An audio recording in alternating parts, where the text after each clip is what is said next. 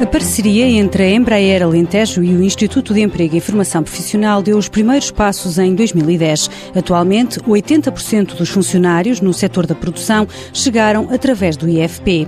Carla Gomes, diretora de Recursos Humanos da empresa, destaca as mais-valias desta parceria. Por um lado, há uma preocupação muito forte do Instituto em adaptar as formações e em torná-las o mais próximo possível com as necessidades que nós temos e em função disso nós inclusive trabalhamos muito próximo no seguimento dessas formações, não é?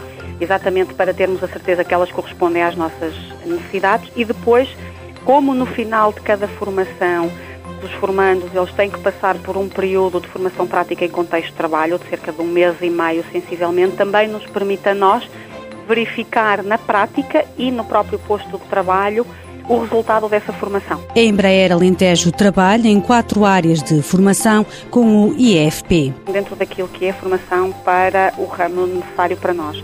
Nós trabalhamos com montagem de estruturas metálicas, com a eh, fabricação de estruturas materiais compósitos, com maquinação CNC e com uma área de tratamento de metais. Portanto, são as quatro áreas de formação às quais nós recorremos mais junto do Instituto. Carla Gomes explica que a parceria com o Instituto de Emprego e Formação Profissional começou em 2010. As primeiras contratações aconteceram um ano mais tarde. Como a parceria já vem desde o início, ou seja, os, os próprios cursos foram um pouco estruturados também com a nossa participação, não é? E essa preocupação constante que o Instituto tem em corresponder de facto às nossas necessidades, àquilo que vai aparecendo, inclusive em termos de novas tecnologias. O Instituto tende sempre a fazer essa adaptação, eu acho que isso acaba por ser uma mais-valia.